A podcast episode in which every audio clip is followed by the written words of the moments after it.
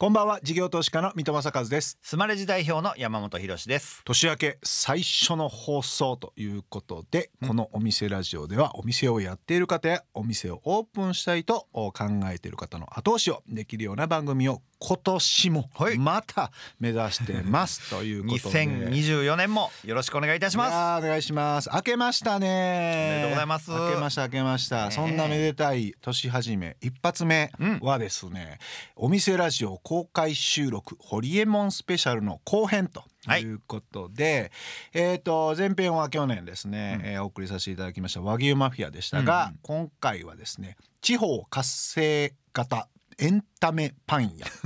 小麦の奴隷の裏話ということでですね。実は私も取締役やってまして、はい、あのチームなんですけれども。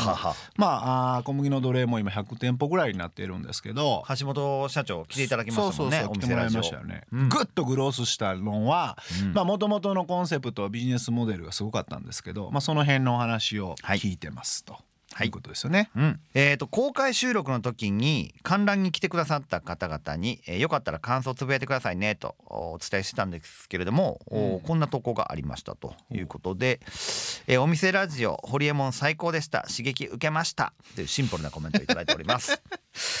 どんな刺激なんかの形容詞ぐらいはちょっと欲しかったですけどね。まあいいじゃないですか。素直感動を素直にお届けしてください結構ねずっとこう我々も壇上に立って、はい、お客さんの顔見るじゃないですか。はい、みんなずっと集中してましたね。あ確かに。うんなんか下見てスマホいじってるとか途中で買ってお疲れさんでしたで帰ってくみたいな人本当いなかったですもんね。確かに。なんかずっと引きつけてましたもんね、おもろい話いっぱいありましたね、ね、あれ本当にその店舗経営者さんの方ばっかりやったんでしょうね。ああそうなんですね、ね、いやだからものすごく価値のある話聞けたと思いますよ。はい、前編聞き逃した方はですね、 AuDee とか YouTube で音声メディアの Voicy で聞けますんでちょっとその辺も聞いてもらってですね、はい、えー、ホリエモンの飲食店2.0的なところがいろいろと学べますのでぜひ学んでいただければと思います、はい、ではお店ラジオそろそろ開店です。この後お店ラジオ公開収録。ホリエモンスペシャル後編スタートです。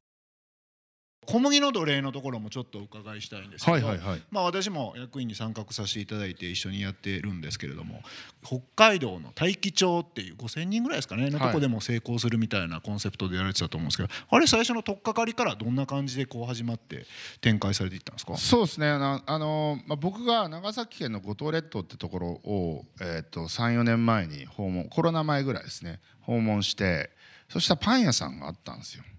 おしゃれな。でたまたまその知り合った人が五島で知り合った人がそのそこのお手伝いもしてて見学しに行ったんですよ。たらパン好きはやっぱりこういういいパン屋さんで買いたいんですと。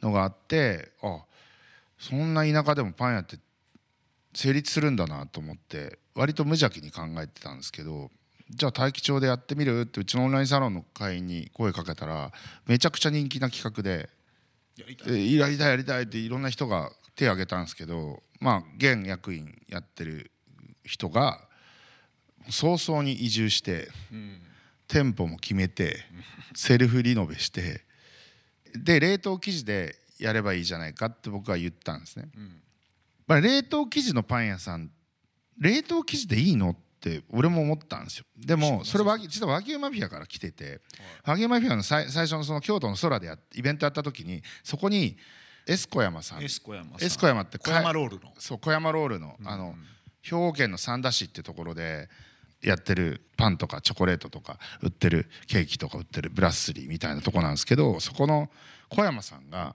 食べに来てたんですよ。僕の料理を。で2品目に僕が作った和牛の牛脂を使ったクロワッサンが出てたんですよ。完全手作りで僕大変なんですよあれ。作るの5時間ぐらいかかるんですよ、うん、5時間まあでも5時間ぐらいかかるかな。発酵2回発酵させるしあれすごい難しいんですよ、手作りで作ると。それで小山さん来て「これ美味しいね」牛脂入れるとあの肉屋さんのコロッケみたいな感じのサクサク感が出るんですよね肉屋さんのコロッケってラードで揚げてるから美味しいんですよ。でそれをパンに応用して和牛香もつくしすごい美味しいんですけど、まあ、割と形は不細工ですよ僕素人なんで。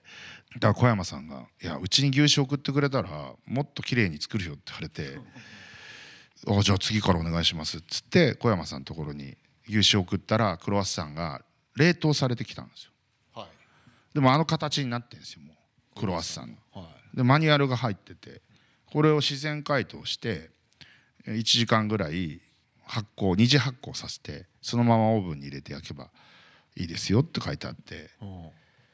でやってみたらめちゃくちゃ簡単できるしめちゃくちゃうまいんですよ。感動しちゃって。あの5時間はみたいな。そう。であの要はあれってミルフィーユになっててあれバターのミルフィーユなんですよね要は、うん、なんであのめちゃくちゃ溶けやすいんですよね。だから常温とかでは作れないんですよだから冷蔵庫の中で生地伸ばしたりとかしなきゃいけないんですよ。だから専用クロワッサン用のなんか機械があるんですよ。でそれ使わないと綺麗に作れないんですよ。でもそれ小山さんのとこでやってもらって、まあ、何が言いたいかっていうと冷凍したクロワッサンってむしろクロワッサンって冷凍した方が美味しいんじゃないかと思ってあこれはいけるわと思って。もう一個元ネタというか源流があってあの僕が昔あのライブダーって会社を経営してた時にライブダ証券とかライブダインベストメントっていう投資会社とかも持っててそこが BB ネットって会社に投資してたんですよ。うん。で BB ネットって何の会社かっていうとあの大口の卸から仕入れたものをその地方の小売店みたいなところにネットを使って卸していくっていうネット小売みたいなネット卸売会社みたいなだったんですよ。そこの社長にパン屋の話を聞いてたんですよ。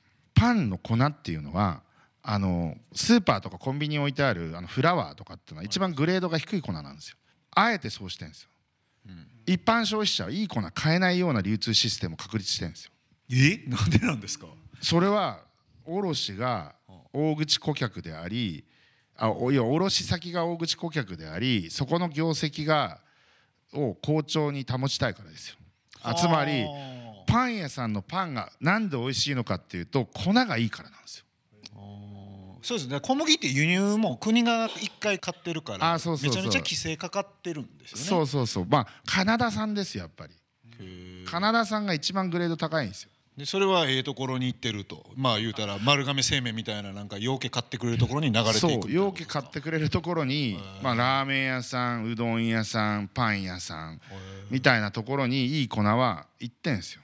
でそれをその地方のその分かんないけど月の売り上げが100万円みたいなパン屋さんって大量に仕入れられないじゃないですか。まあそうですね。グレードの低い粉を使わざるを得なかったりとかするんですよ、うんうん、それを小口化してネット通販だったら小口化してできるよねっていうのがその BB ネットのビジネスだったんですよ。そういうの全部ハイブリッドして小麦の奴隷が出来上がったんですよ。冷凍生地でいい小麦を使えば。そう。で冷凍生地を使うもう一つのメリットっていうのはこれ当たり前ですけどパン屋さん50種類のパンがあったら最低でも10種類以上の生地が使われてるんですよ。あ全部違うブレンドなんですよだから大変でしょ？そうですね。今日カレーパンめっちゃ売れたからまたカレーパン仕込まなきゃってなった時にカレーパンの粉からやっぱこねてたらやっぱ34時間は最低でもかかるんですよね、うん、でも冷凍生地だったらそのまま解凍してすぐ焼けるんで簡単なんですよ。で小麦の奴隷の本部のおろし生地ってそんなに種類ないんですよ。でも冷凍生地を使ったパン屋さんの国内最大手はあのリトル・マーメイドなんですねアンデルセングループです。が一番チェーン数が多くて。2番が、えーとベえーと、ビドフランス。ビドフランス。そう、うん、これ山パンのあの子会社です。でうちは多分3番手4番手ぐらいなんですよ。小麦の100店舗を超えてますもんはい、うん。あのマイナーな生地はもうビドフランスから買ってくださいっていう感じなんですよ。うちは、うん、ビドは売ってくれるんで、生地を。だからもうそんなに数が出ないような生地はで本部はカレーパンとか食パンとかたくさん出るやつの生地を売ってるんですけどこれまた面白くてパン屋さんってみんな職人じゃないですか、食パンって食パン用の生地でしか作んないですよ。まあ、当たり前のように聞こえるけど、うん、例えば小麦の奴隷って2種類のパンがあるんですけど、うん、もちっと食パンみたいなのあるんですけどこれはカレーパン用の生地で作ってるんですよ。これがまたね食感がいいんですようちだからそのパンをそのパン作りを指導してる人がもともと高校の先生でパン作りが趣味だった人なんですよ。だからその発想が豊かですよね。その職人と違って。職人やっぱ教わったこと以外しないですからね。基本は。発展的な考え方はしないんですね。そうそうそう。これはこれと。これはこう親方に怒られちゃいますからね。お前なんでうちで修行したのになんかこんな変な食パン作ってんだよってこれ同じで海外に日本の食パンはないんですよ。そうなんですよね。あのふわふわのでトーストにしたらサクふわみたいな。あれないからみんな海外のシェフとかコンビニに行ってセブンイレブンの卵サンドとか喜んで食べるんですよ。何なんだこの食感はみたいな。で外人は今のところはまだ硬いパンじゃないとなんかパンじゃないみたいなカルチャーだけどそういうことではなく、うん、作れないんだと思います職人が習ってないから。なるほどね、うん、だから作りたくても作れないですよ。だってネット見たら日本の食パンの作り方なんて別に YouTube の動画になってますよ。見たことないけど、うん、いやあるでしょうね。だからできないことはないんですよ。なるほどな。そういうのが今後じゃあ海外で出てくる可能性もあるってことですよね。いやだからまあ小麦の奴隷が行くしかないんじゃないですか。ちなみに小麦の奴隷はなんでその大気町っていうなんていうのまあいやいや僕がとりあえず僕がよくロケットの仕事で行くから、で人口5,000人の町でできたら全国どこででもできるだろうっていう、あと何よりライバルがいないですよね。競争が楽。ただまあ要はだから競争が楽だし田舎って娯楽がないんでパン屋が新規オープンするだけでもニュースになって行列ができるんですよ。我が町にもパン屋が来たみたいな。新しいパン屋が来たみたいな、うん確かに、うん、いや1か月2か月ぐらいは好調なんですよね、はいはい、だその間に移動販売とか訪問販売も作るとまあ安定して売り上げが上げられるようになる。移動販売ってパン屋の移動販売ってどんな感じなんですか？いや普通ですよ。本当にあの隣町のなんか幼稚園とか、なんか美容室とかなんか農場とか、そういうところを回ってただひたすら売り続けるっていう。ただまあ一応コツはあってその月に12回しか行かない同じところには。あしょっちゅう行ったらダメしょっちゅう行くと飽きられるんででも1か月に1回とかだとあ待ってたよってなるんですよ。うん。そう。特に冬場とかはね寒いし外出たくないんで。あそうかそうか。わざわざパン売りに来てくれたのありがとうみたいな感じになって意外とあれなんですよ私も実はパン飛び込み営業やってみたんですけどあの有形物をこう見せるとなんかみんな楽しそうにこう選んで買ってくれるんですよね。だから物持っていくと高くないしね。うんそうそう。1個200円300円の世界だからそうそう。まあなんかたまに来ると買っちゃうんですよ、うん、まあみたいなことをそうですね小麦の通りはずっとやってますね、はい、それでだから今もう100店舗ぐらいで。はいそうですね。訪問販売ががっつりできてるところはものすごい利益出てますもんね。そうなんですよ、うん、で次が沖縄そばもやるんですよね。そうそうそう。沖縄そばまあこれはちょっと面白いアイディアで、ご当地名物にうまいものなしみたいなそういうことわざみたいなあったりすると思うんですけど沖縄そばって美味しい店って僕あんま思いつかないんですよ。わかる。わかるあの麺もなんか中途半端に硬くて粉っぽいしなんかスープ薄かったりとか沖縄行ったから1回だけ食べようかなぐらい、ね、そうそうそう。毎日は食べたくないですもんね。そう。わかる。そういうのを作りました。じゃあ美味しい。ちゃんと美味しい沖縄そば。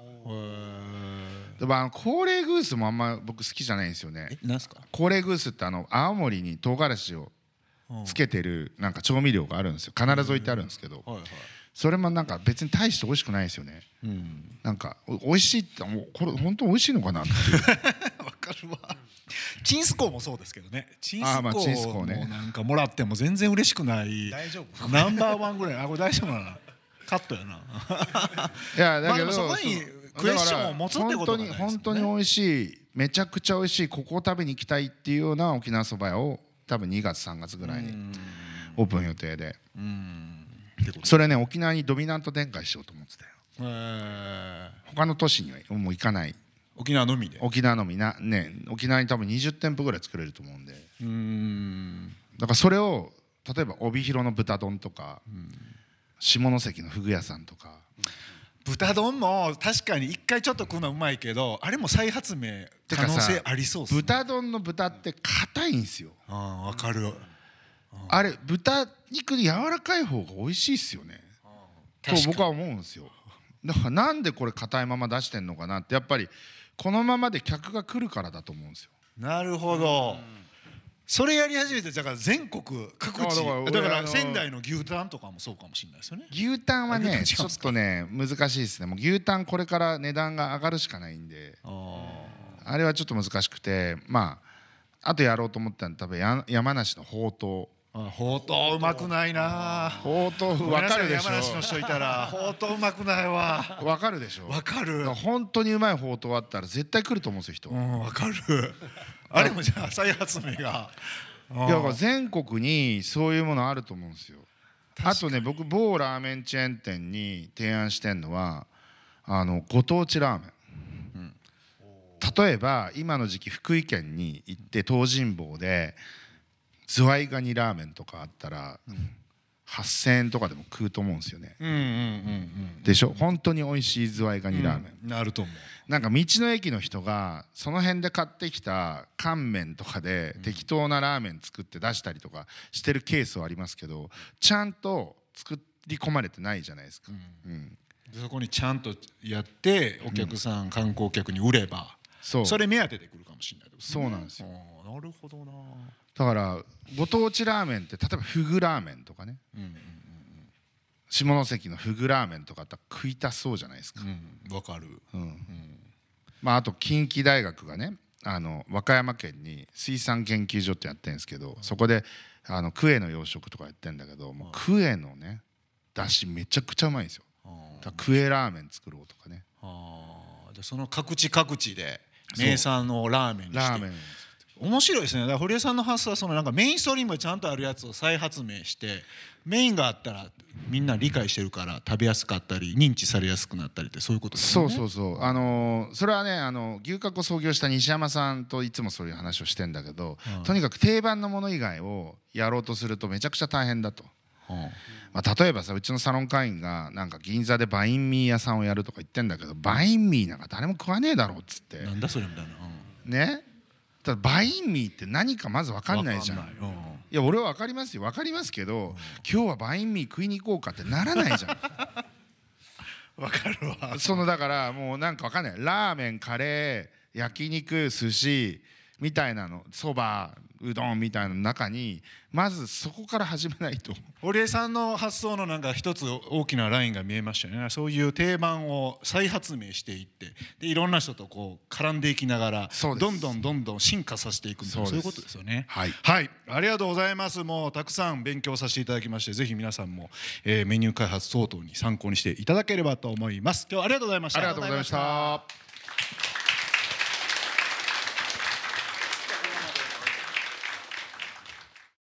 事業投資家の三戸正和とソマレジ代表の山本博でお送りしてきました。お店ラジオそろそろ閉店のお時間です。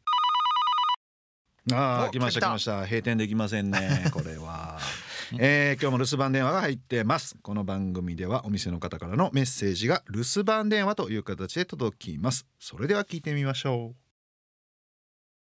東京都大門浜松町駅にある甘酒と雑貨のカフェコメドリーミングです私たち米ドリーミングはお米にまつわるあれこれを扱うお店で米麹の美味しい甘酒やお米が入ったアクセサリーなどを売ってます。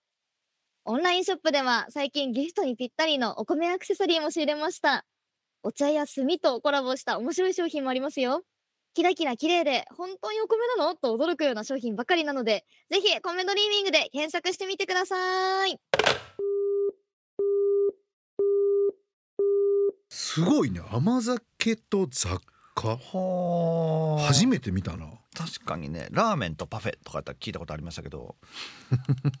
甘酒と雑貨。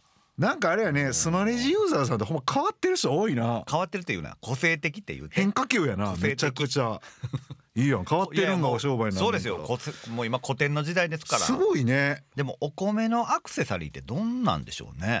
いや米がぐるぐる回ってんじゃないですか。あのー耳元に。あほんまや耳元に。ほんまや。すごいやんか。えー、かわいい。ちょっとぜひじゃあ皆さん、はい、えー、大門浜松町近くということですので、うんうん、えー、行っていただければと思います。今日の留守番電話のメッセージはスマレジを使っているお店甘酒雑貨カフェ米ドリーミングさんからでした。ありがとうございました。ありがとうございましたということで山さん、はい、公開収録での堀江さんのお話、うん、いかがでしたでしょうか？広しのコーナー。ありがとうございました公開収録。今年2024年も広しのコーナーも継続していきますので、あマジですか？はいありがとうございます。楽しみにしてください。あよかったよかった。はいはいどういうところが良かったですか？うわくれくれちゃんやな。むちゃくちゃ重いな このくれくれちゃんは。大変やで。はいやってくれ。はいすみません、うん、あの堀江さんってあの昔のイメージね、うん、IT 企業の社長さんっていうイメージが強かったのでライブドアね。はい。その店舗とか飲食店とかっていうところってどんな感じなのかなっていうのを思いながら伺ってたんですけれどもやっぱりアイデアがすごいなっていうのがあって普通じゃないというかねやっぱり。何が普通か分かんないですけれども切り口がすごいなと思いました。で、まあ、後半の最後の方にメインがあると。メインがあってそこから改良していくみたいな何か大きなゼロから作っていくんじゃなくて大きな何かあ何ですか？あのー、何ですか？って俺に聞かんといて沖縄そばみたいなもんですよね。沖縄そばって誰しもが知ってるようなメインストリームの食べ物があるんだけどまあ意外とそんなうまくないってやつですよね。それ、うん、はい。それを再発明ですよね。それえー、ミトッチのコーナーなんて思ってるやん今年。24年。ミトッチのコーナーでいいの？そういう時もあると思うじゃあ2024年はミトッチのコーナー皆さんぜひお楽しみください。はい。お店ラジオでは番組の感想や我々2人に対する疑問質問など皆さんからのメッセージをお待ちしています。メッセージの宛先はメールアドレスお店アットインター FM.jp お店アットインター FM.jp までお送りくださいスマレジの公式 X 旧 Twitter でもメッセージを受け付け中です。ハッシュタグお店ラジオとつけてつぶやいてください。私から必ずお返事いたします。また放送から1週間は radiko のタイムフリーで聞けることはもちろん AuDee や YouTube でも配信中です。詳しくは放送後記をご覧ください。他にも音声メディア Voicy では放送で紹介しきれなかった未公開部分などを配信していますのでそちらもぜひ聞いてください。それではお店じまいにしましょう。ここまでのお相手は水戸正和と山本博でした。お店ラジオまた来週お会いしましょう。今年もどうぞごひいきに